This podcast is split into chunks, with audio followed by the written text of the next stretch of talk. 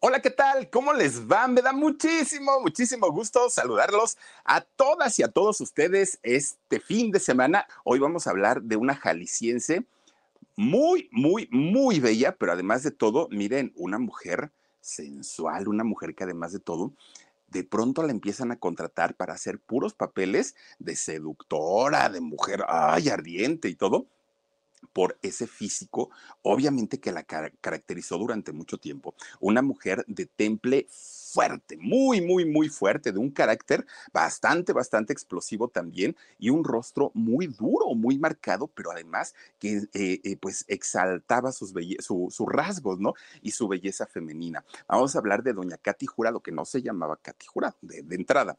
Pero miren, vamos a hablar, vean nomás, vean nomás. Hoy yo creo que ven los chavos de ahora, ven estos cuerpos y dicen, ay, estaba gorda. No, no, no, no, no, no, no. No saben lo que es bueno, chamacos. Estas eran mujeres de verdad, de verdad. Y tan es así que muchas, muchas, muchas de las mexicanas al día de hoy conservan afortunadamente esas figuras. Y son poquitas y son, son, son chicas televisivas las que son así flaquitas, flaquitas, flaquitas, flaquitas, flaquitas, porque sabemos que la pantalla engorda, ¿no? Un poquito. Pero en aquellos años eso qué importaba una doña Silvia Pinal, doña Elsa Aguirre, doña María Victoria, estas mujeres realmente bellas, bueno, son de aquella época. Ya ahorita pues, se manejan otros estándares de belleza totalmente diferente, pero fíjense nada más lo que son las cosas. Doña Katy Jurado, una historia de verdad muy conmovedora, además de todo, porque sí, mucha fama, mucho dinero, mucho éxito, Ay, Dios mío, en lo que vino a terminar doña Katy Jurado, desafortunadamente. Triste, muy triste la historia de ella, y hoy se los voy a platicar absolutamente completita, completita en este canal que es El Philip. Vamos a platicar de esta, de este mujerón, de, de, de, de este ícono de la belleza en México, en, los años 40, los años 50, una mujer con una belleza muy mexicana, con unos rasgos muy mexicanos, pero además de todo, miren, con un, carácter bastante, bastante fuerte. Su nombre real, el, nombre real es María Cristina Estela Marcela Jurado García. ¿eh? María Cristina Estela Marcela Jurado García. Ese es el nombre real. Y miren, una, una belleza así, muy, muy, muy mexicana si doña Katy Jurado, como la conocimos después y ya con un nombre artístico, viviera al día de hoy, ella tendría 97 años, fíjense, ella estaría a punto, a punto de cumplir los 100. Ella nació en enero, 16 de enero de 1924, allá en Guadalajara, Jalisco. Los ojitos tapatíos, pues obviamente es esto lo la delata, ¿no? Todo el tiempo. Fíjense ustedes que doña Katy Jurado tuvo una, una, carrera de muchas, muchas, muchas películas que hizo no solamente en México, ¿eh? se fue a trabajar a Hollywood, se fue a trabajar a Italia, se fue a trabajar a España, se fue a trabajar a muchos lugares, pero indiscutiblemente muchos, muchos, muchos conocimos el trabajo de Doña Katy Jurado por aquella película de Nosotros los Pobres. ¿Se acuerdan ustedes este personaje de la que se levanta tarde? No, hombre, bueno, era la digamos, la chica mala, ¿no? Ahí en, en, la película de Nosotros los Pobres, y era la que trataba de seducir a, a, Pepe el Toro y de quitárselo a la chorreada, y bueno, la chachita no la quería, en fin, una mujer fatal, una mujer sensual, una mujer, pues miren, quita maridos, ahí la tienen, la que se levanta tarde. Bueno, pues fíjense ustedes que esta mujer nace allá en Guadalajara, en Jalisco, con una vida privilegiada, ¿eh? No, no fue como de estos artistas que, ay, de chiquito yo soñaba con cantar y estar en un escenario, pero tenía que trabajar. No, no, no, no, no. Katy, o María, ¿no? todavía no era Katy. María, fíjense ustedes que nace en una familia donde su papá, muchos dicen que era contador, muchos, muchos, muchos dicen, pero hay otra historia que se cuenta en donde eh, también se menciona que el señor era abogado haya sido contador o haya sido abogado el señor, pues ganaba su buen dinerito porque además de todo era de estos abogados o contadores prestigiados allá en, en Guadalajara y obviamente ganaba su buen dinerito el señor y esto le daba para poder tener a sus hijos, a su familia, a su esposa, a doña Vicenta, la, esposa, eh, tenerla pues muy, muy, muy, eh, pues eh, cuidados, muy, muy cómodos, ¿no? Con una situación bastante, bastante buena. Bueno, pues fíjense nada más, viven allá y eran de las familias, pues digamos que tenían mejores recursos. Doña Vicenta, de hecho, era ama de casa. Y era ama de casa porque, miren, ella tenía la oportunidad también de trabajar y de andar para arriba y de andar para abajo, pero no tenía la necesidad. Y lo que sí le encantaba era cantar. Ahora sí que le encantaba cantar, ¿no? Valga la redundancia. Pero ella cantaba y tenía una voz maravillosa, doña Vicenta. Tan es así que ella sin la necesidad de, de, decir, híjole, es que si no trabajo no come mi familia, no. Pero lo hacía tan bien que fíjense que la buscan de la XCW. La XCW, la estación de radio en la Ciudad de México, que bueno, en aquellos años era la estación de radio. La XCW se escuchaba prácticamente en todos los países de América Latina, en todos, en todos, en todos, sonaba la XCW. Y todos los cantantes, todos los artistas que además de todo cantaban en vivo, nada de que pongo el disco y pongo el DAT y pongo el mini disc y pongo, no, no, no, no, no existía eso los artistas iban y cantaban en vivo y le tocó pues a la gran mayoría de esa época, ¿eh? a Jorge Negrete, a Pedro Infante, a Javier Solís, a Lucha Villa, este, a Lola Beltrán, todos ellos llegaron a cantar a la XW totalmente en vivo. Bueno, pues doña Vicenta no fue la, excepción. Ella, fíjense que también llegaba a cantar a la XW por puro gusto, ¿eh? pero sí, obviamente le pagaban su dinerito. Y entonces ya cantaba ahí, ahí la señora, evidentemente vivían ya en la Ciudad de México, y ella feliz de la vida y encantada. De hecho, fíjense que le tocó trabajar o cantar con, con grandes figuras de aquella época haciendo duetos a doña Vicenta. Ella encantadísima. De hecho, los papás, o principalmente su papá de, doña Vicenta, era español, el señor. Y de ahí pues vienen también estos rasgos, ¿no? Un, poco eh, europeos. Entonces, el papá era de España. Fíjense que tenía doña Vicenta también un hermano que era compositor y este, también le, le gustaba ese rollo, ¿no? Pero nada más que cuando llega la época de la revolución, este señor, el hermano de doña Vicenta, empieza a meterse con, el rollo de los zapatistas y el movimiento armado y deja a un lado la composición. Entonces, pues ya, seguía él, él en, su, en su camino, doña Vicenta seguía cantando y pues a la vez cuidando a sus chamacos. Pero fíjense ustedes que ahora sí que de qué familia venían porque resulta que uno de los primos de María o de Katy, uno de sus primos resultó ser Emilio Portes Gil, ¿Y quién era Emilio Portes Gil?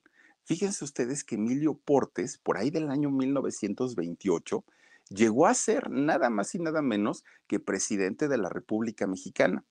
Así tal cual, o sea, imagínense que Katy pues, le preguntaban, ay, sí, mi primo el presidente así de ese tamaño, ¿no? Una familia muy, muy, muy importante, pues en aquellos años y, pues hasta donde se sabía, pues Katy era de lo menos que hablaba, ¿no? De, de, esta situación en donde ella tenía el, pues ahora sí que la vara alta en la política. Ella estaba feliz con su carrera, que de hecho Katy, desde que estaba chiquitita, o María, desde que estaba chiquitita, siempre sintió ese llamado hacia el mundo de las artes. Quizá ya lo traía por su mamá, porque pues ya les digo, su mamá le, le, gustaba mucho cantar y andaba en el XCW y todo el rollo. Entonces, desde que estaba chiquita María, siempre tuvo esa inquietud. Siempre decía, ay, pues yo quiero cantar, quiero bailar, quiero actuar, pero estaba muy chiquita. Entonces los papás, obviamente que empezaban a ver esta situación, ¿qué creen? Pues ellas decía, la, la mamá decía, no, mija, no, porque yo sé porque ando ahí en la artistiada, yo sé lo que hacen los artistas, yo sé cómo viven, yo sé todo lo que les hacen. ¿Y tú? No, no, no, no, no vas a ser artista. Pero cada que se iba a trabajar eh, doña Vicenta a cantar a la XW, Katy ponía mucha atención y veía que su mamá se vestía muy elegante, sombreros muy, muy, muy bonitos, sus vestidos y todo, y eso fue lo que le encantó a su hija, porque decía, miren nomás cómo sí se parece, ¿no? De chiquita cuando estaba ya grande. Fíjense, decía, algún día yo quiero vestir como mi mamá, con esa elegancia que, que tiene esa voz maravillosa. Yo quiero ser como ella. Pero la señora doña Vicenta, bueno, decía, no, mija, ¿cómo crees? Tú tienes que estudiar y tú tienes que ser alguien en la vida como tu papá y déjate de eso de, de, cantar pero mamá, si tú lo haces, ¿por qué yo no podría? No, mija, no, no, no, yo lo hago por gusto, pero yo no podría vivir de eso, decía doña, doña Vicenta. Bueno, pues como sea, dijo este, Katio Mari, María, dijo, bueno, yo quiero ser y a mí no me interesa y no me importa pues, lo que ustedes digan. Miren, desde chiquilla que tenía ya un carácter este, especial, dijo, dijo María, pues yo no sé cómo le voy a hacer, me escapo o algo, pero yo voy a terminar en la artisteada. Pues la mamá muy preocupada porque veía que la hija era de pistolas, ¿no? Muy preocupada, que creen? Que cuando entra a la escuela María, la meten a un colegio de monjas. Pues había dinerito, ¿no? Había posibilidades. La, mete a un convento de monjas de las monjitas teresianas. Entonces, aquí eso fue en la Ciudad de México. Fíjense ustedes que cuando esta Mari entra ahí, pues como que se le olvida un poquito el asunto de, la cantada y, de la bailada y de la actuada y todo. Dijo, bueno, pues la escuela está bonita, ¿no? Porque aparte las madres en aquel momento la trataban muy bien, a todas las niñas las educaban muy bonito, y entonces dijo, bueno, pues tal vez sí, ¿no? Voy a estudiar la misma profesión de mi papá y además de todo quiero estudiar inglés, decía en aquel momento este Mari. Fíjense que tan, tan fue así que ella sigue estudiando, ¿no? Allí con, con las monjitas. Llegó a graduarse como secretaria bilingüe, porque hoy por hoy, pues es una carrera técnica, el secretariado, pero no es una licenciatura. En aquellos años sí decían, mi hija se tituló como secretaria ejecutiva, como secretaria bilingüe, porque no era sencillo. Oigan, aprenderse la, la taquigrafía y la mecanografía y además de todo, miren, hoy tenemos las computadoras y con las computadoras nos equivocamos y nada más le damos el delete y ya estuvo, ¿no? Pues, pues borramos en aquellos años con las máquinas de escribir, si se equivocaba uno en una letra, en una sola letra, aunque ya fuera uno a terminar la carta, pues hay que, o, o, le borrábamos con goma y quedaba manchada la hoja, o teníamos que repetir todo. Ya hasta que sacaron el S-Liquid paper, ¿no? El, corrector, que es pintura blanca, ya era como más o menos y quedaba todo tachoneado, todo feo. Hoy, pues, ¿qué, qué, diferencia. Entonces, era todo un arte escribir en máquina de mecánica y escribir con taquigrafía, que son estas, estos jeroglíficos, ¿no? Pues Katy aprendió eso, pero además de todo, se, gradúa como eh, secretaria bilingüe, es decir, hablaba también el inglés pero no a un nivel de conversación, o sea, era, un nivel, pues, pues nada más así como medio entendido, pero ella finalmente ya lo tenía, ¿no? Su, su inglés. Bueno, pues miren, ella finalmente dijo, pues mis papás querían que yo estudiara, pues yo voy a estudiar. No pasa absolutamente nada, ¿no? Y como empezó la, la escuela, digamos, normalita, a una edad normal, muy jovencita, ella sacó su carrera de, de secretaria bilingüe y dijo, ¿y ahora qué? ¿Ahora de qué me voy a dedicar o qué voy a hacer? Bueno, pues total, ella estaba todavía muy jovencita y ya muy bonita. Pues resulta que un día le dice doña Vicenta, oye Mari, hija, tengo que ir a, tocar ahí a cantar, ¿no? Al XW, ¿me acompañas? Sí, dijo este Katy, no, pues yo no tengo problema, vamos. Bueno, pues ahí tiene que se arregla muy, muy, muy bonito la mamá y la hija también, ¿no? Ya se pone su vestidito, sus colitas y todo el rollo, ahí vamos para el XW. Bueno, cuando llegan a, ahí a la XW las dos, pues empieza Katy, ¿no? Pues a ver, a ver, a ver, que si conozco a algún artista de cine o, a ver qué rollo. Bueno, pues ve de repente que viene caminando un señor, miren, así, ¿no? Pero de, de, esos señores toscos, de esos señores oscos, de, de, esos señores mal encarados, aparte de todo, ¿no? Pues un machote, así, machote tal, tal cual, ¿no? Y entonces este hombre saluda a, la señora doña Vicenta y se le queda viendo a la chiquilla, a María, ¿no? ¿Cómo te llamas? Le dijo. No, pues me llamo María. Ah, bueno, está bien. Yo me llamo Emilio Fernández. Ah, pues mucho gusto, señor. Y entonces la mamá la jala, ¿no? A la hija. Vámonos, vámonos, yo tengo prisa, tengo que ir a cantar. Pérese tantito, pérese tantito. Es que sabe que estaba muy jovencito en aquellos años, don, don Emilio, el indio Fernández. Estaba muy jovencito. Entonces, espérese, espérese, ahorita se la lleva este, oye, mija, ¿no te gustaría trabajar en el cine? Fíjate, voy a hacer mi primer película. No sé cómo me va a salir porque la verdad no tengo ni idea, pero voy a hacer mi primer película y me gustaría que hicieras un papel, no grande, yo sé que no eres actriz, pero este, tu, tu rostro me gustó para poder lucirlo en la pantalla. Bueno, doña Vicenta hace el coraje de su vida porque le dijo, no, no, no, no, no, no, no, esas cosas no las tienes que ver con ella las tienes que ver conmigo y yo no le doy permiso y yo no le autorizo para que este para que trabaje contigo. Además, ¿tú quién eres? ¿Qué has hecho? todavía no era don Emilio el Indio Fernández, ¿no? Apenas empezaba. Y entonces le dijo, bueno, pues espérate tantito, déjame te explico de qué trata la película y ahorita pues ya me regañas. A ver, pues cuenta entonces, ¿de qué va tu película? Es que tengo la idea de hacer una película en una isla, le, le dice Emilio. ¿Cómo que en una isla?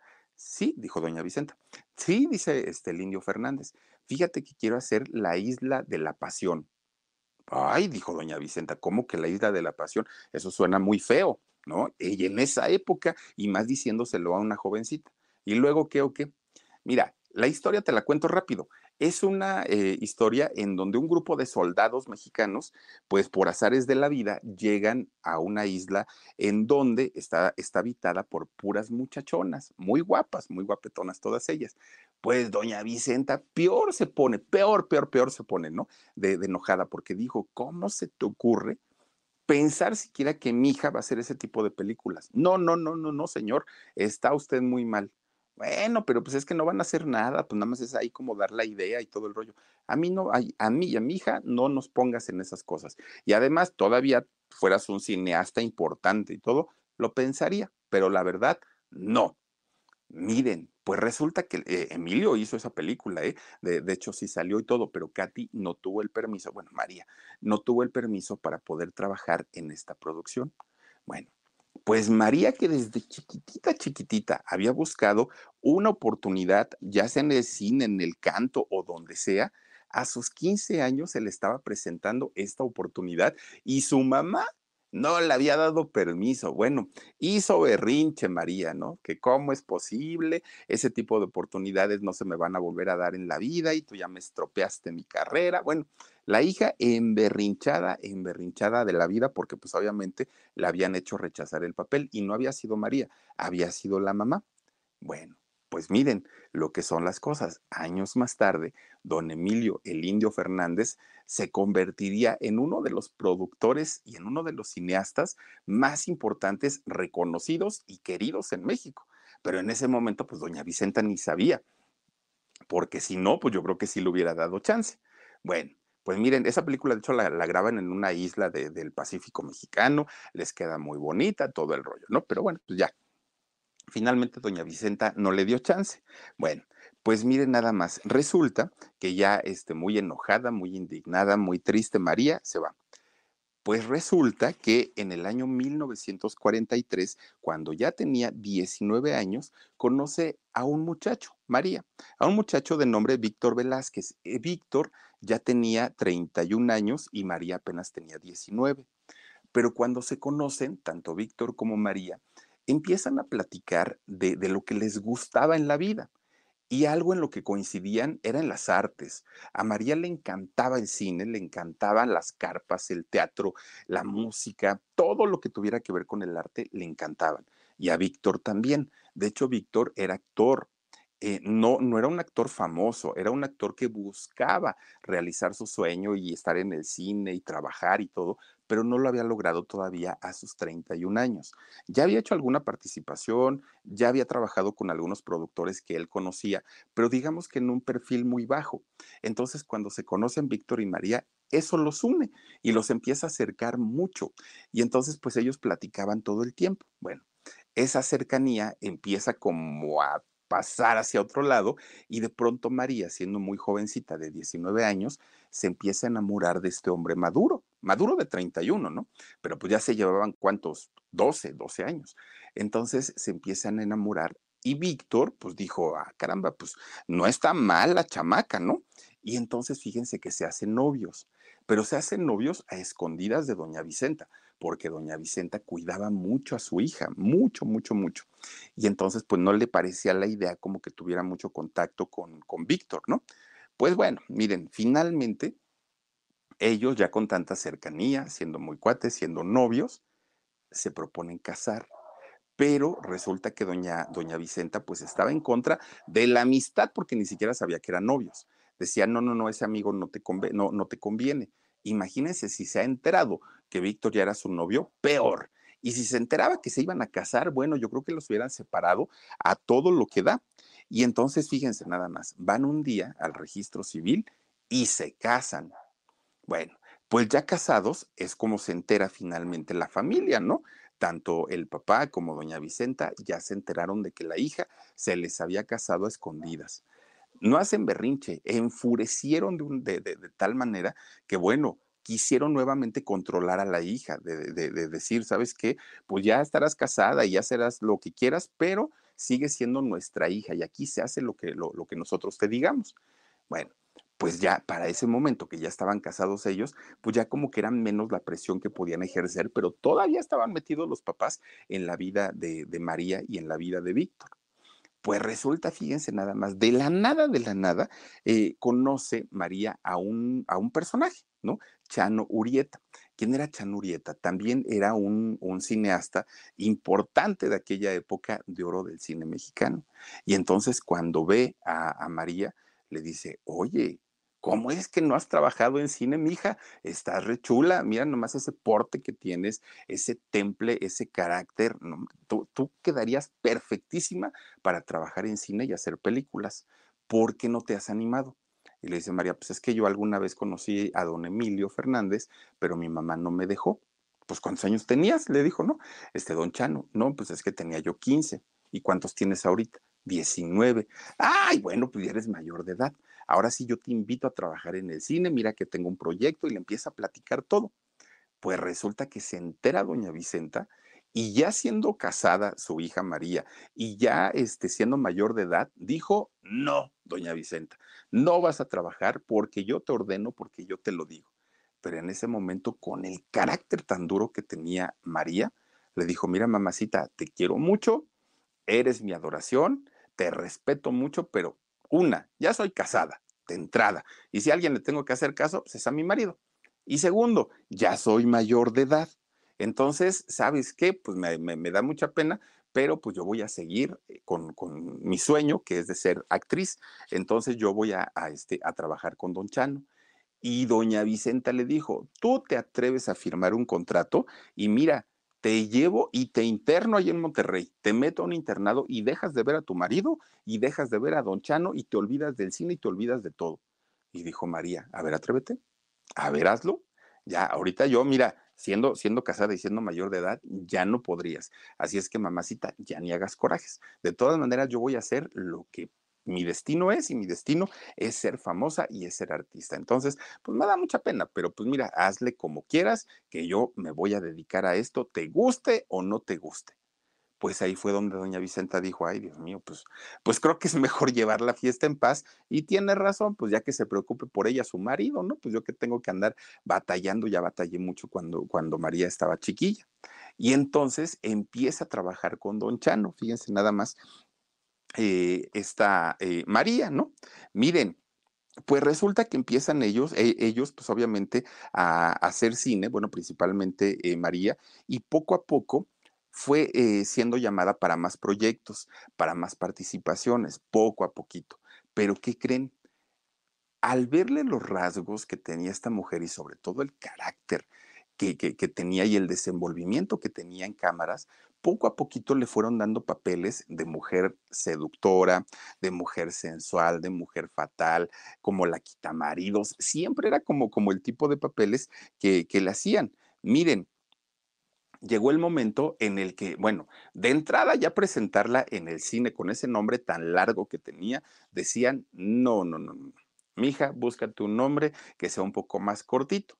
Cuando ella dijo, me quiero llamar Katy, le dijeron, bueno, no tan cortito, o sea, sí cortito, pero no tan cortito. Dijo ella, pero es el nombre que me gusta, ¿no? Me gusta llamarme Katy. Entonces, llámenme a partir de ahora Katy Jurado. Así se le nombra, ¿no? En, en el cine. Empiezan ya lo, los productores a ubicarla. La gente, bueno, de aquel momento la amó, a, la señora por entrona, por, por, porque era una mujer que a cuadro, que en pantalla daba esa imagen, ¿no? De una mujer que no se dejaba, de una mujer que salía del prototipo de las demás mujeres, ¿no? Que en aquellos años las mujeres pues eran más sumisas, eran como más obedientes al marido y ella no, ¿no? Doña Katy pues siempre fue de carácter y mezclaba estas dos partes de la sensualidad, pero con el carácter fuerte, además de todo. Y entonces fíjense ustedes que siempre la gente le decía, oye Katy, es que eres muy bonita, Y Katy decía, es que yo no entiendo de dónde sacan que yo sea muy bonita. En realidad, pues, pues bonita no soy y yo soy consciente de eso. Lo que sí les puedo decir es que yo tengo una buena memoria. A mí me dan un libreto y yo me lo aprendo así, lo leo una vez y ya, ¿no? Con, con eso tengo. Ahí sí reconozcanme la buena memoria, pero bonita, no, bonita no soy pero eso la hacía todavía más atractiva. El hecho de que no, no se preocupara tanto por decir, a ver, arréglenme bien, maquillenme bien, que se me vea yo bien. No, ella salía y se metía de tal manera en sus personajes que, oigan, decía la gente cercana a ella que doña Katy terminaba sus escenas y podían pasar días y ella seguía todavía en su personaje, bien clavada en, en su personaje así trabajaba ella, ¿no? Con una, ¿cómo le llaman a esto? Un, tipo de actuación vivencial, era, era, la manera en la que ella, eh, pues, pues trabajaba. Poco a poco se empieza a convertir en una mujer o en una actriz respetada en el cine. Ahora ya la conocían los productores, ya la conocían los empresarios, ya la buscaban para diferentes películas y fíjense ustedes que el nombre de Katy Jurado se posiciona en México, ya, ya, ya era un nombre en donde, bueno, poner una película de la época de oro del cine mexicano, tenía que estar en el elenco Katy Jurado. Ya toda, toda la gente la ubicaba. Por una parte, bueno, ya había hecho la película de, Nosotros los Pobres, ya eh, que esa película, además de todo, bueno, se vio en prácticamente todos los países, ganaron cantidades y cantidades de premios, se reconocieron a todos los personajes. De ahí, bueno, el, sobrenombre de Pepe el Toro se le queda a Pedro Infante, el de la chorreada se le queda a Blanca Estela Pavón, el de la que se levanta tarde se le queda a esta Katy Jurado, el de Chachita, Chachita. Bueno, fue una película que, que, bueno, conquistó corazones. Entonces, la carrera de todos esos actores ya estaba en el top, ya estaba hasta arriba, y la de Katy Jurado, pues evidentemente también. Eso en la parte profesional porque en la vida personal de doña Katy Jurado, no, no, no, ay, miren qué bonita foto, la chorreada, la que se levanta tarde y la chachita que le planchaba la ropa, ¿se acuerdan? A la que se levanta tarde, bueno, oigan, fíjense que eso por la parte profesional, pero en la vida personal su matrimonio con Víctor iba cada vez peor. Iba mal, mal, mal, mal, mal, mal, mal. A pesar de que tenía o tuvo dos hijos con, con Víctor, su matrimonio iba muy mal, muy, muy. ¿Y por qué? Pues miren, de entrada, el carácter explosivo de los dos, porque además de todo, en este caso, pues eran muy, muy malgeniudos. Pero aparte de todo, los dos se conocieron queriendo triunfar en el cine. Los dos se conocieron queriendo ser grandes estrellas del cine. Y la que lo pudo lograr fue ella. Entonces, pues sobre todo para un hombre, y un hombre aquellos años, híjole, yo creo que debió haber sido una, un peso bastante, bastante grande. Y entonces resulta que por más intentos que hizo Katy de, de tratar de salvar su matrimonio, no pudo. Ella no pudo y pues desafortunadamente tiene que divorciarse de, de Víctor. Se separa, ¿no? Se queda con sus hijos Katy y ella sigue con, con, con su carrera, pero empieza de alguna manera a caer en una depresión por no haber logrado pues mantener su, matrimonio. Miren, se aleja del cine deja de trabajar en el cine durante un, un, tiempo. Y entonces los productores y entonces los empresarios decían, bueno, ¿y qué pasó con esta mujer? ¿Dónde está? Katy en este momento, cuando, cuando abandona el cine, empieza a trabajar como columnista, dando críticas de cine, también trabaja, trabajó como periodista de radio y como crítica taurina, fíjense nada más, ella escribía columnas con, porque se iba a las corridas de toros, y entonces ella este, escribía todo lo que veía ahí y de eso vivió y de eso trabajó en la época que se alejó totalmente del cine y que fue algún tiempo, ¿eh? tampoco es que haya sido tan, tan poquito.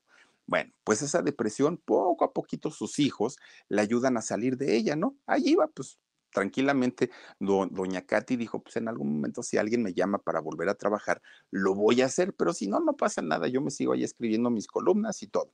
Bueno, Oigan, dicen que hasta de reportera y comentarista anduvo también reporteando en los chacaleos y todo. Así andaba doña Katy Jurado y se iba a las corridas de toros también para, para narrar las corridas de los toros.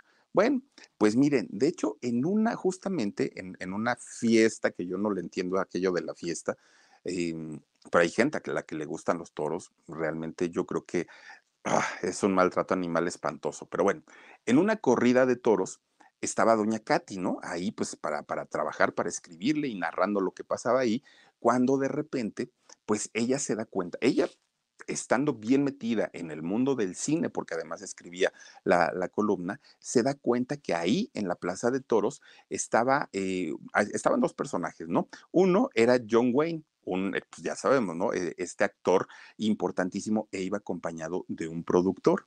Bueno, el, productor de cine era eh, Buetchier, ¿qué era? Buetchier, ahí no sé, no sé, Buetchier, ¿no? No sé si esté bien dicho, no sé si así se diga, pero bueno, estaba este señor Pot. Pues resulta que este señor, el productor, también era torero, por eso andaba ahí en la Plaza de Toros. Eh, y resulta que cuando ve a Katy, dijo, ah, caramba, y esta mujer tan mexicanota, ¿no? Pues, pues, como que quienes, y siendo extranjeros, pues dijeron, esta mujer nos puede funcionar perfectamente para darle un personaje y llevárnoslos, llevárnosla a Estados Unidos. Pues resulta que hablan con ella.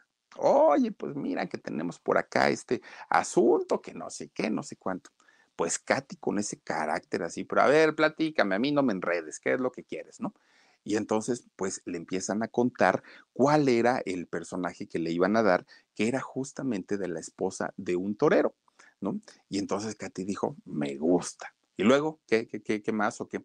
No, pues mira, el, personaje se desarrolla de esta manera, te damos el guion, si quieres vamos a la lectura para que, para que tú cheques de qué trataría tu personaje y si te gusta, te vas con nosotros y empiezas a trabajar dijo doña Katy, pues aquí en México no estoy haciendo cine, pues será una buena oportunidad para irme y conocer además de todo, pues todo el ambiente de allá. Nunca lo hizo con la intención ni de conocer Hollywood, ni de trabajar, ni de ganarse un Oscar, ni nada. Ella en realidad dijo, es trabajo. Y mientras me esté saliendo la chamba, pues yo ahí sigo, ¿no? Ella había sido, miren, de hecho fue, fue la película que, hizo. El, el asunto es que Katy Jurado había estudiado para secretaria bilingüe, sí, manejaba el inglés también, pero no a un nivel de conversación, que ya es totalmente diferente. Entonces, cuando empiezan a grabar las escenas, híjole, bueno, me vieron a mí ahorita, doña Katy estaba igual o peor, ¿no? No podía, no podía porque ya eran como, como conversaciones, ay, disculpen ustedes, eran como conversaciones un poquito más, este, pues, pues más fluidas y no manejaba el inglés a ese nivel. Entonces, lo que hizo el productor fue decirle, ¿sabes qué? Mira, no te aprendas el guion como tal, no lo leas. Yo te lo voy a leer, le, dijo el productor, y fonéticamente tú te tienes que aprender ese diálogo. Olvídate de lo que significa y olvídate de lo que vas a querer decir, eso no importa. Fonéticamente, grábatelo. No lo leas, grábatelo. Dices tú que tienes una mente prodigiosa, pues órale, demuéstralo. Oigan, con una vez que le dieron la lectura de, sus diálogos, con eso Katy Jurado hizo su película. La película, bueno, fue un trancazo allá en, Estados Unidos y le fue bastante, bastante bien. Claro que después de esta experiencia, Katy dijo, esto no me vuelve a pasar, no me vuelve a suceder. Ya tengo las bases del inglés, ¿no? Como para hacer un dictado y todo, ya lo tengo, pero me falta la conversación. Entonces, ahora sí, me voy a, poder, a poner a estudiar inglés y no me va a volver a pasar lo que al Philip, ¿no? Ahora sí voy a hablar perfectamente bien y se pone a estudiar inglés. Bueno, pues Katy Jurado, sin quererlo, sin saberlo, sin imaginárselo, ya había dado el salto de México a, a Estados Unidos y sobre todo a Hollywood miren, le empiezan a dar pues obviamente un reconocimiento por este trabajo que ella empieza a realizar en aquel momento. Tan es así que por ahí del año 54 el alcalde de Nueva York, oigan, le dio las llaves de la ciudad a Katy Jurado, que de hecho esto no se ha repetido para ninguna mujer desde entonces, o bueno, por lo menos yo, yo que sepa creo que no se las han dado en Nueva York. Entonces resulta que Katy ya tenía la fama y ya tenía el éxito y ya, ya, ya le iba muy bien, ¿no? Allá, allá en Estados Unidos. Y entonces, pues obviamente de ahí, pues el paso a Hollywood era en automático. Ya sabía ella cómo funcionaba el cine de allá, ya había trabajado con un productor, pues obviamente había entrado al cine de Estados Unidos y por la puerta grande. Bueno, pues aparte, ya había perfeccionado su inglés, ya hablaba de una manera mucho más fluida y pues obviamente ella ya estaba ahí como pez en el agua, ¿no? Miren, Pues en Estados Unidos, sobre todo, Katy Jurado con esta belleza mexicana cautivaba y llamaba más la atención, porque pues, la mayoría de las actrices güeritas, flaquitas y todo, llega un mujer no, no, no, imponente, curvilínea y aparte con rasgos muy mexicanos, no, hombre, pues miren, enloquecieron los actores de allá. De hecho, John Wayne, que fue también al que conoció ahí en la Plaza de Toros, él sí se dejó seducir por ella, ¿eh? Y se dice que tuvieron su, sus buenos, su buen romance en aquellos años, imagínense ustedes, pues se cautivó con la belleza de, de esta mujer. Otro personaje que mucha gente dice que fueron solamente amigos, pero que se cuenta otra historia de ella, es que fíjense que un día pues conoce al mismísimo Marlon Brando, ¿no? Allá en Estados Unidos. Y que Marlon, cuando la conoció, dijo, ah, caramba, ¿y esta chamaca de dónde salió? Entonces que le empieza a coquetear, pero que Katy dijo, no, no, no, no, no, espérate. O sea, a mí no me quieras venir a ver la cara de... No, porque no la tengo, dijo ella si no estoy mal, tú tienes pareja. Dime sí o no y háblame con la verdad. Y que Marlon pues, nomás agachó su cabeza y le dijo, no, pues la verdad es que sí, sí, sí tengo una relación con, con una este, actriz, ¿no? Que se llama Rita Moreno. Entonces, pues mira, pues, pues para qué te engaño y para qué te ando dando vueltas y que eso, bueno, a Katy la conquistó porque dijo, bueno, por lo menos tuvo los calzones para decirme pues que sí, tenía una relación y todo. Y entonces Katy le dijo, ¿y entonces para qué me busques a mí? O sea, ¿cuál es el rollo de, buscarme a mí si tú tienes una, una relación? Y que le dice el Marlon Brando, pues la verdad, la verdad, pues ahora sí que mira, ya me hablaste como son las cosas, ¿no? Yo te voy a decir lo que es. Pues yo nada más quería tener una aventura contigo porque tampoco pensaba yo dejar a Rita y que eso más le sorprendió todavía a doña Katy Jurado. Y entonces pasaron, pasó el tiempo y de repente un día Marlon Brando le manda un recado que le esperaba en su departamento. Y entonces Katy dijo, o sea, este yo ya le dije, ¿no? Ya le canté, ya, ya le este, leí la cartilla, ya le dije todas las cosas y todavía me invita. Pues bueno, ahora, feo no está el muchacho, dijo doña Katy, y tampoco es que lo quiera para casarme con él pues una aventurilla yo creo que no se le niega a nadie, ¿no? Dijo doña Katy, bueno, pues total, ahí voy para el departamento, ¿no? Miren, llega guapísima, guapísima al departamento y pues Marlon Brando se queda sorprendido porque de hecho él pensó que ella no iba a ir, pero pues ya estando ahí dijeron, bueno, pues dale a tu cuerpo alegría Macarena, ¿no? Pues total. Miren, lo que empezó como algo pues de rapidito y nada más así como para una noche, se gustaron tanto, se encantaron tanto, que cuenta esa versión que cinco años estuvieron en una relación oculta, en una relación prohibida, Marlon Brando y Katy Jurado. Fíjense nada más, pero porque era por realmente una, una mujer inconscientemente seductora. Y entonces que durante cinco años estuvieron ahí, pues, pues, miren, dándole gusto al gusto, ¿no? Los dos se convirtieron en, una, en una pareja no conocida, pero una pareja muy bella, además de todo. Bueno, pues una vez que termina esa relación, pues Katy dijo, ay, ya, ya, ya, ¿no? Pero fíjense, era tanto las ocasiones que se veían y también que la pasaban, que cuando termina esta relación, Katy sí queda afectada. Y, no es que quedara afectada por, por decir, ay, es que lo amo y, quiero todo con él. No, pero ya era de alguna manera la costumbre de tenerlo ahí todo el tiempo, ¿no? Y entonces fíjense ustedes que cuando terminan, que de hecho hicieron hasta una película juntos, ¿eh? eh Katy Jurado y Marlon Brando, algo del rostro impenetrable, por ahí más o menos era el título de la película, trabajaron juntos. Pero fue justamente el haber trabajado juntos que de repente decía Katy, es que está bien verlo de vez en cuando, ¿no? O sea, verlo así como, como en su departamento o en algún lugar, pero ya lo veo en el trabajo, ya lo veo cuando nos vemos por fuera. Luego le pongo ahí a las noticias y sale, o sea, ya es estar todo el tiempo con él. La verdad es que no, no, no, no. Y su relación empieza a, este, pues a irse para abajo. Poco a poco la relación empieza como a, a verse afectada porque ya se veían más, ya se veían como una pareja normal. Entonces terminan finalmente. Pero Katy, que era una mujer muy, muy, muy, muy, muy previsora y muy inteligente, ella sabía que Marlon en algún momento la podía terminar porque él tenía una relación. Entonces Katy decía, bueno, pues yo también puedo tener mi plan B, o sea, pues si este puede, yo, ¿por qué no? Ella tenía, de hecho, su, su plan B. Tenía un amiguito, ¿no? Que se llamaba Ernest eh, Y entonces fíjense que este señor Ernest, pues le empieza a tirar la onda a, a Katy y Katy, que estaba dolida porque pues en ese momento había terminado su relación con Marlon, pues dijo, pues órale, ¿no? Pues vamos a darle este por acá de este lado a ver qué rollo.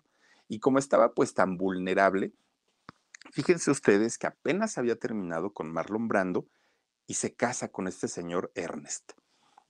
Pues obviamente nadie entendió este matrimonio, porque todos decían, bueno, pues es que es muy rápido, prácticamente se acaban de conocer y ahora resulta que ya se están casando. Pues sí, todo lo que mal empieza, mal termina. Resulta que apenas llevaban tres años de matrimonio cuando de repente este señor pues ya, ya daba a notar que era muy celoso, mucho, mucho, muy celoso.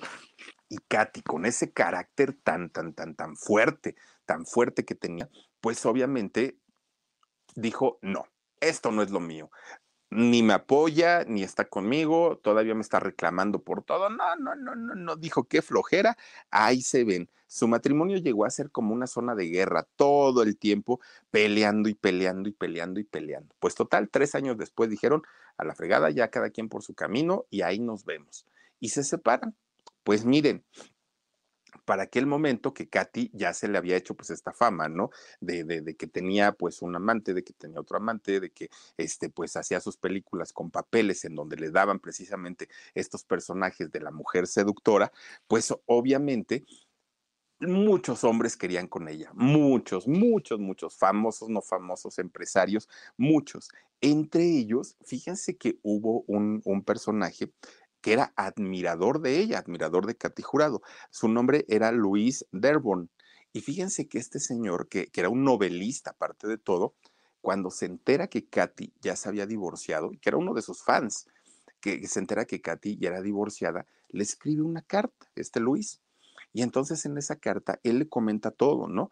Oye, es que yo sigo tu carrera de toda la vida, yo soy novelista y, y la verdad es una mujer hermosa. Bueno, una carta maravillosa la recibe Katy y le da mucho gusto leerla, ¿no? Porque además de todo, pues a qué mujer no le gusta que le digan que es hermosa. Y entonces Katy pues dijo, órale, qué bonito.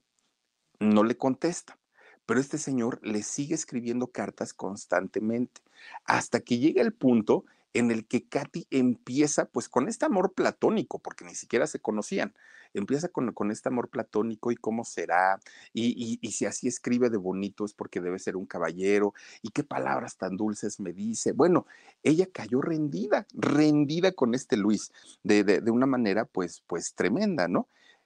En una ocasión, ellos quedaron de, de acuerdo para verse, ¿no? Dijo Katy, ¿sabes qué, Luis? Ya estuvo o sea, te quiero conocer porque quiero saber cómo eres, quiero que, me, lo que todo lo que me escribes me lo digas persona a persona y, ya estuvo. Y si nos caemos bien, órale, empezamos una relación y si no, pues ni modo. No, Katy, es que yo solo soy tu admirador, mira que no sabría qué hacer si te tuviera enfrente de mí, pues como un fan finalmente. Pero Katy le dijo, bueno, ¿vas a hacerlo sí o no?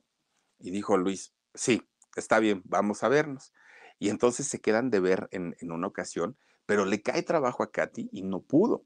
Después se vuelven a quedar de ver, le cae trabajo a Luis y no pudo. Bueno, así se la pasaron, ¿eh? Con, pura cartita, cartita, cartita, cartita todo el tiempo y finalmente nunca coincidieron, ni Luis ni Katy, aunque Katy sí se enamoró de él, ¿no? De una manera platónica, porque pues obviamente nunca lo conoció, nunca lo, nunca lo vio en persona, pero sí se enamoró de, de él.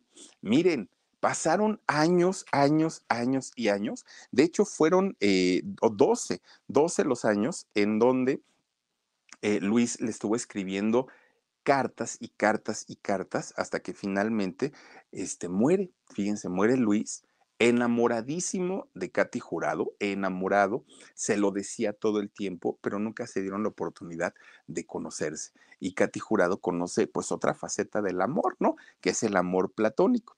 Miren nada más lo que son las cosas y perdónenme, fueron 25 años los que le escribió Luis a Katy, 25 años. Y en esos 25 años nunca se conocieron, solamente fue su amor eh, platónico. Pero esa admiración que él sentía, pues se la llevó prácticamente hasta la tumba. Todo el tiempo la, la, la tuvo ahí, ¿no?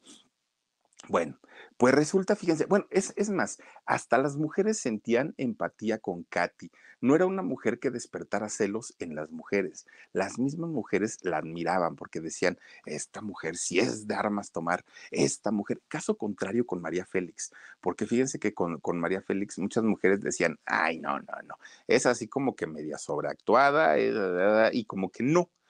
En el caso de los caballeros decían, María Félix, oh, qué guapísima pero las mujeres normalmente era, uh, no, había un, como un cierto recelo.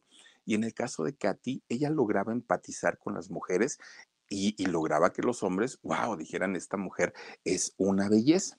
Bueno, fíjense ustedes hasta qué punto llegó a ser admirada Katy Jurado.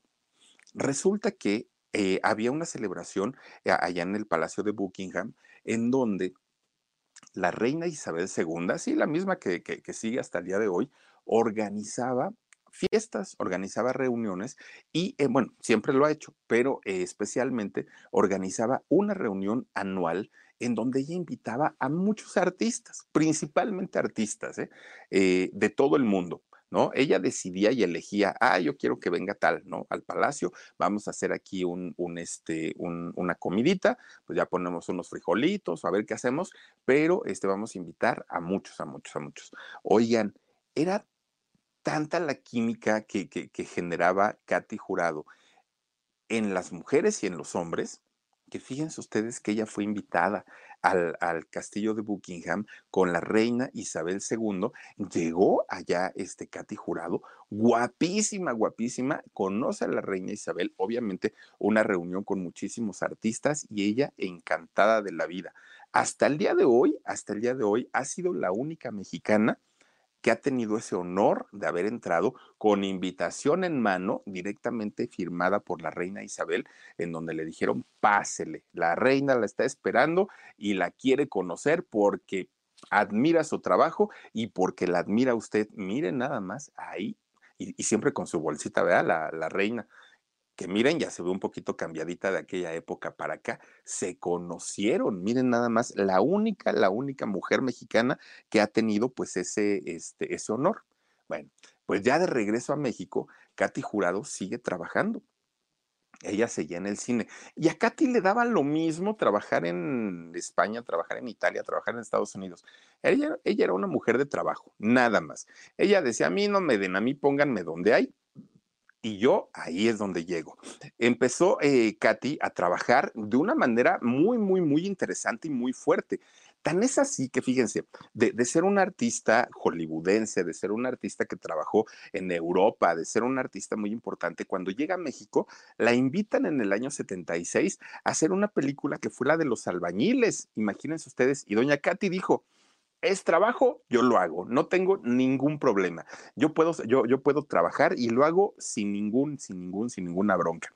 Oigan, de ese nivel era el tamaño de artista que era doña Katy Jurado, una mujer muy, muy, muy chambeadora. Bueno, Katy estaba ya en un nivel muy alto de su carrera, de su trayectoria, ya le iba bastante bien, tenía su buen dinerito, tenía sus dos hijitos que obviamente pues estaban muy a gusto con el trabajo de su mamá. Llega el año 1981 y de hecho Katy estaba trabajando. Katy estaba haciendo una, una película. Ay, Danielito, ay, Danielito, yo no sé qué estás haciendo, mijo. Que ya saliste por acá a saludar.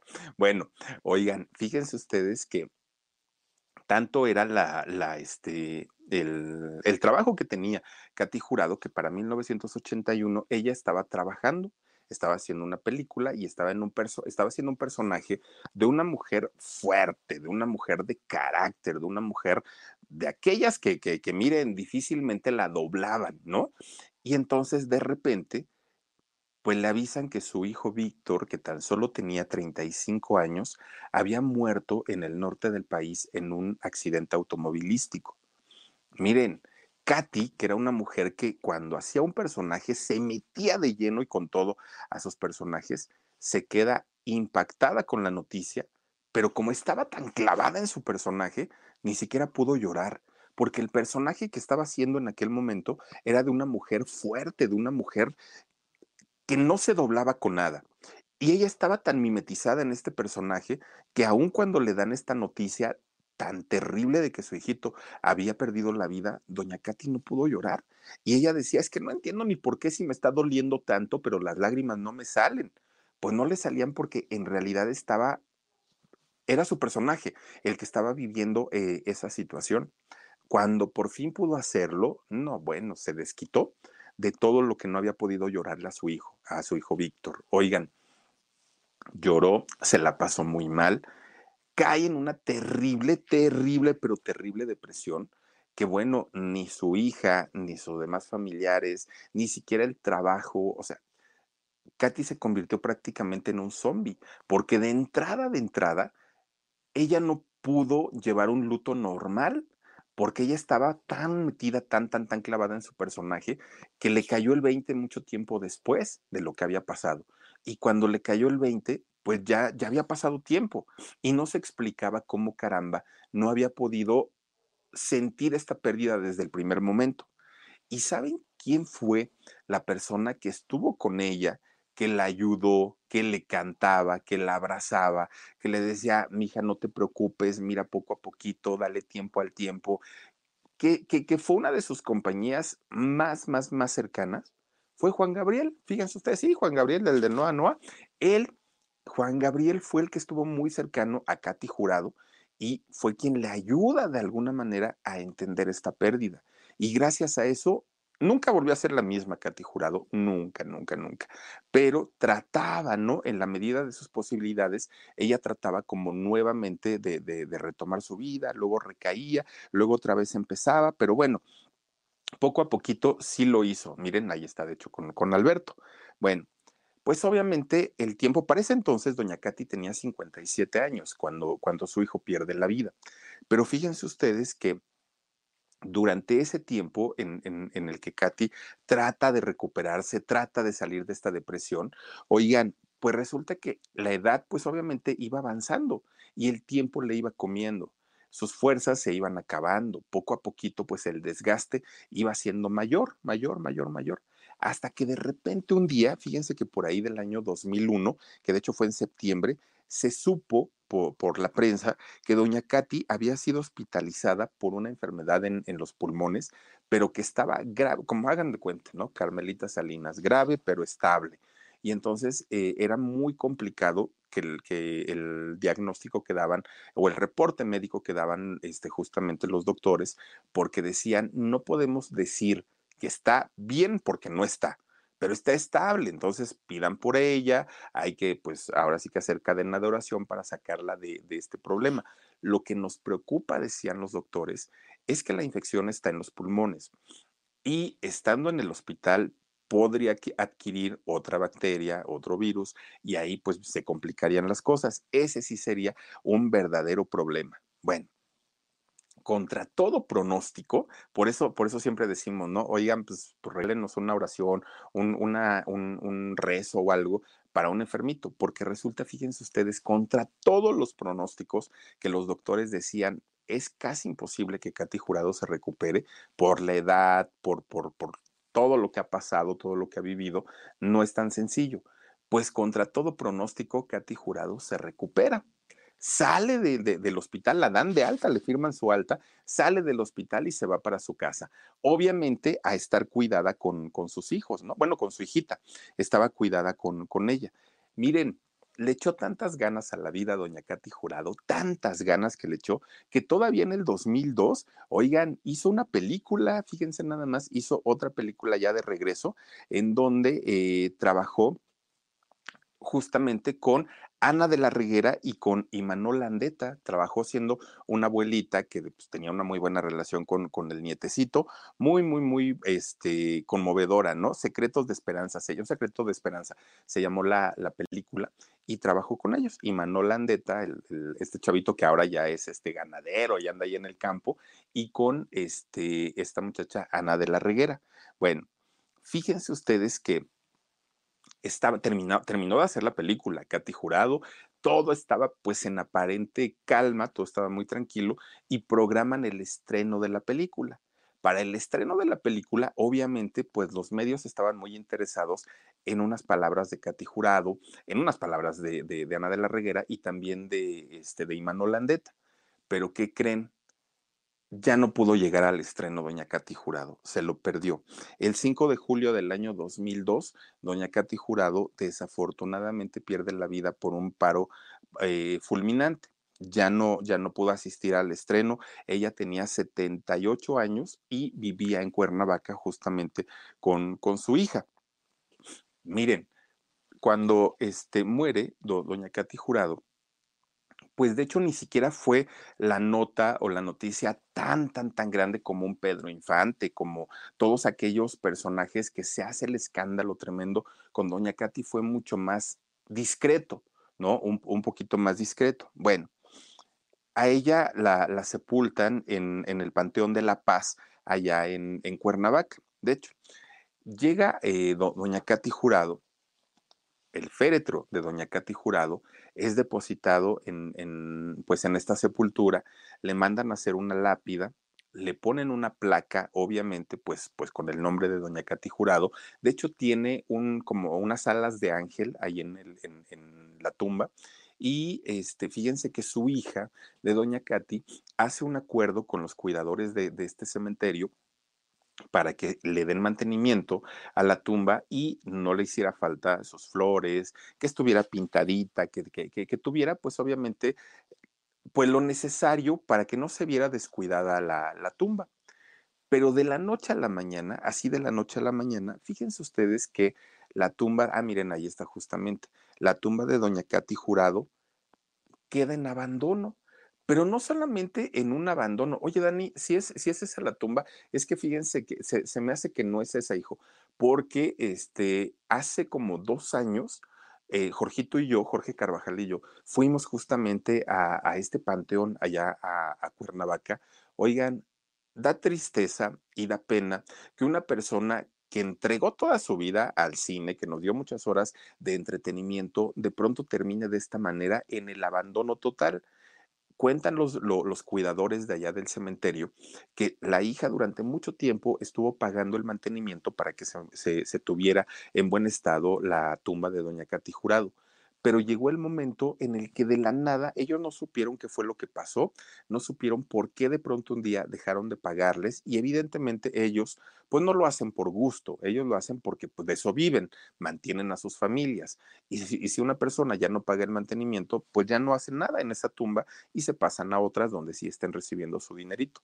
Pues la tumba de doña Katy Jurado, ah miren ahí está, esa sí es, es que en la otra se veía una pared de, atrás y yo recuerdo que no, que no tenía pared. Miren, de hecho son los angelitos que, que tenía. Bueno, al día de hoy ni una flor, le quitaron, no, no, no, se sabe si le robaron la placa que le habían puesto con el nombre de doña Katy Jurado, pero al día de hoy no tiene ni nombre, no tiene nada, absolutamente nada. No hay una flor, no hay un recuerdo, no hay absolutamente nada. De hecho, ese panteón este, eh, que, se ubica ahí en Cuernavaca, que es el Panteón de la Paz, fíjense ustedes que la gran mayoría de, las tumbas que hay ahí están muy bien cuidadas. Es como un panteón muy, mm, pues muy bonito dentro de, dentro de la tristeza que se puede vivir en, en un cementerio, pero resulta que la, tumba de Doña Katy Jurado como que sobresale de todas y no por lo cuidada y no por lo pintadita, no por, por, por, por este Ah, porque hasta en eso se nota el amor, ¿no? hacia los, los parientes que se van. No por eso. Se empieza a notar la, este, ay, perdónenme ustedes, se empieza a notar el descuido en la tumba de, de, de doña Katy Jurado que da lástima, ya les digo, y da pena verla en esta situación y en este estado, sobre todo porque trabajó siempre para darle todo a sus hijos y todo a su pueblo, ¿no? Miren, hizo más de 70 películas, pero ganó, este, por lo menos más de cuatro premios Ariel, sí, eh, ganó un oso de, el oso de plata también allí en Berlín, ganó un eh, Globo de Oro y tuvo dos nominaciones al Oscar. Hoy, pues bueno, ya sabemos de Yalitza, también por ahí hubo también otra, otra actriz que ahorita no, me, no, no recuerdo quién fue la que este, estuvo nominada, Salma Hayek, obviamente, pero eh, en el caso de Doña Katy, dos nominaciones al Oscar tuvo, no los ganó, pero miren, el rollo no es ganarlo, era darse a notar en una industria tan grande y tan competida como, como lo era Hollywood, y finalmente una Katy Jurado lo logró. A pesar de que su mamá y su papá le dijeron, no, no, no, no, no, ella dijo, ah, ¿por qué no?